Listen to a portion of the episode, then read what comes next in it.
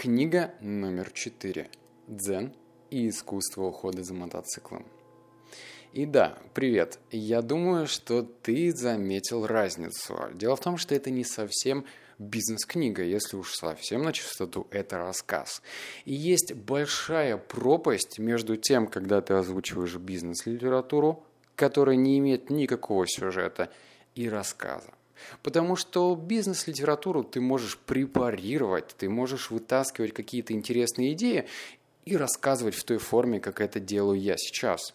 И в целом, после того, когда ты обычно слышишь мои выводы, у тебя не пропадает интереса взять на следующий день эту книгу, если она тебе, конечно же, понравилась, и прочитать ее от корки до корки.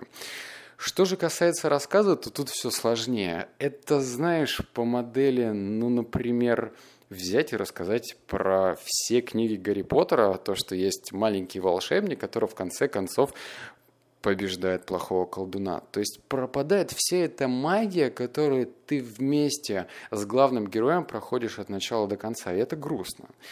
И в данный момент дзен искусство ухода за мотоциклом как раз-таки рассказ.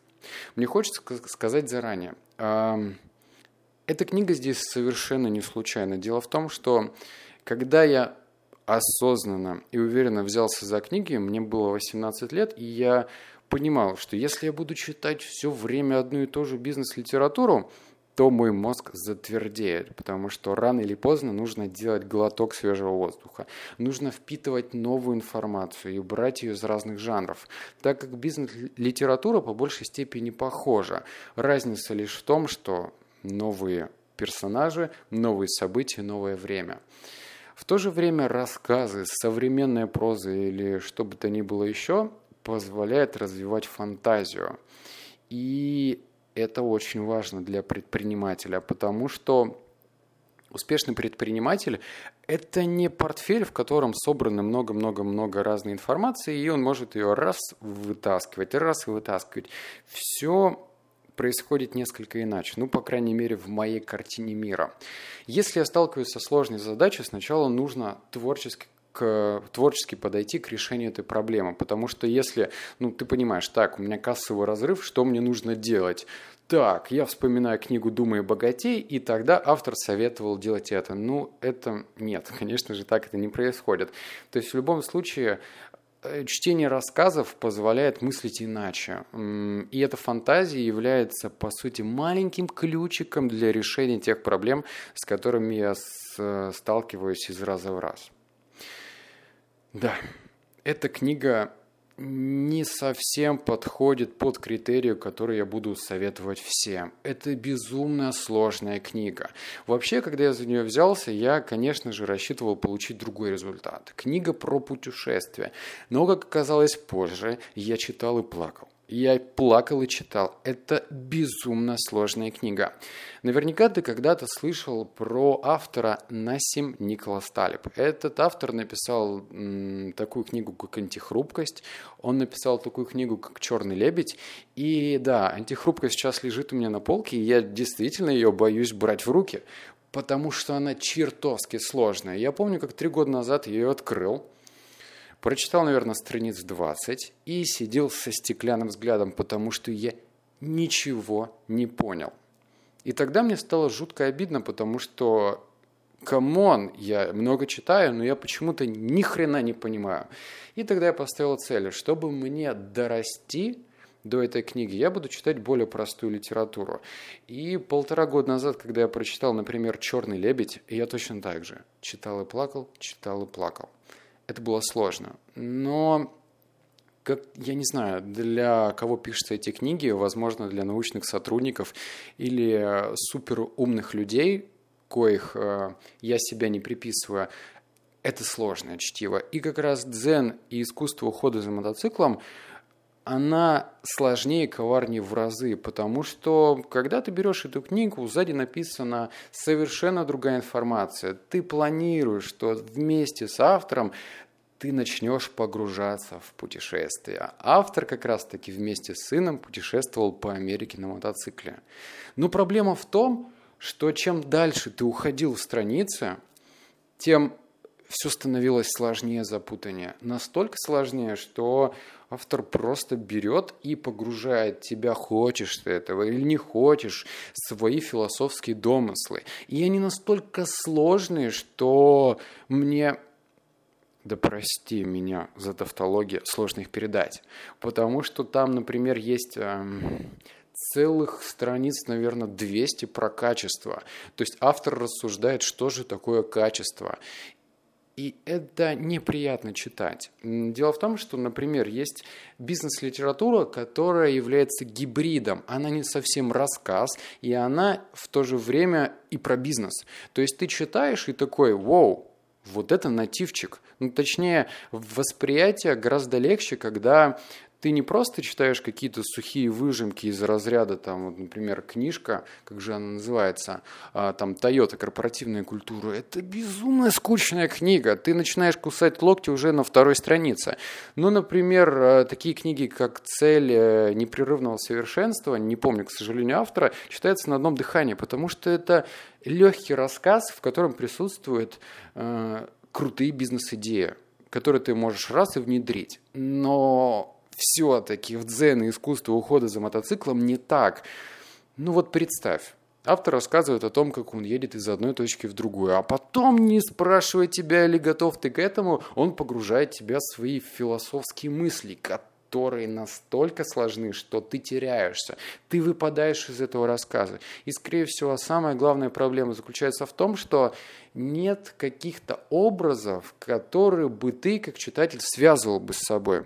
То есть, пойми меня правильно, мы э, с большей внимательностью относимся к тем деталям, которые как-то связаны с нашей жизнью. То есть, например, история о том, что нас совершенно не касается, история о том, что мы никак не можем использовать в нашей жизни, воспринимается как эхо и очень далеко. И я ловил себя на мысли, что я прочитал две страницы и ничего не понял. И мне приходилось возвращаться для того, чтобы переосмыслить эту идею. Но самое главное – это тот момент, когда ты вообще не понимаешь, зачем автор рассказал ту или иную вещь. Например, да, это не спойлер, но мне нужно рассказать пример из книги.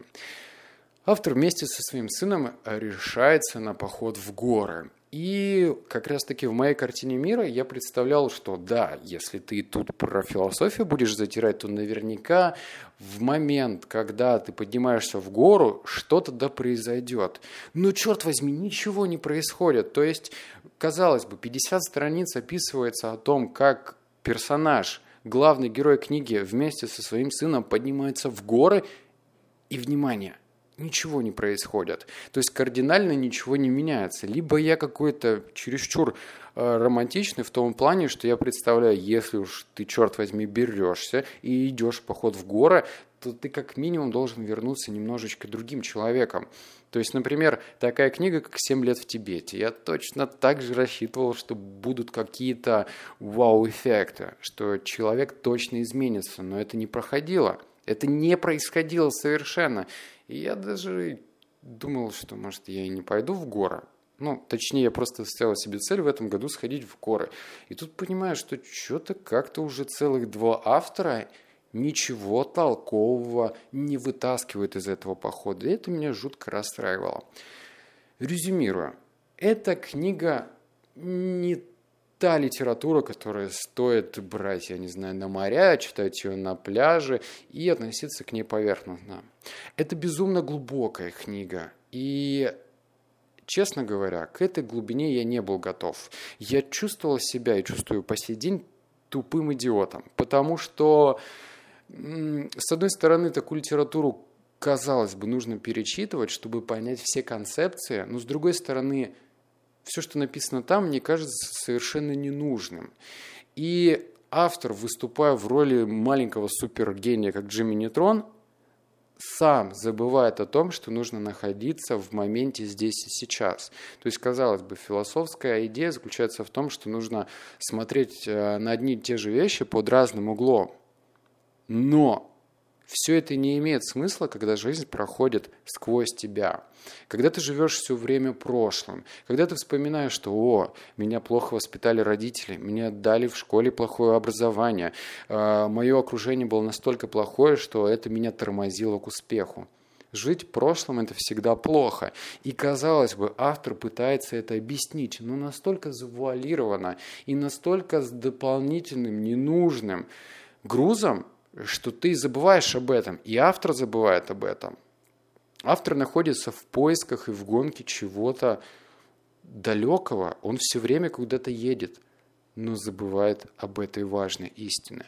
Поэтому, к сожалению, единственное, что я понял – Неважно, насколько глупый человек или умный, это, конечно же, все субъективно.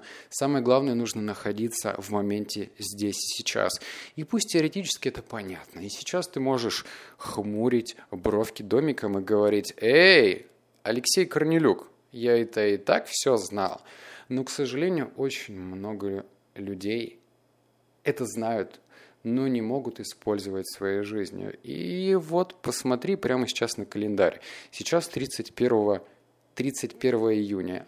Казалось бы, остался последний месяц лета. Не знаю, как тебя, но меня это пугает. И я понимаю, что нужно жить здесь и сейчас. И это я советую тебе. Так что я выдохнул. Следующий рассказ будет, скорее всего, через три книги – я с превеликим удовольствием погружаюсь в новую бизнес-литературу. Пока.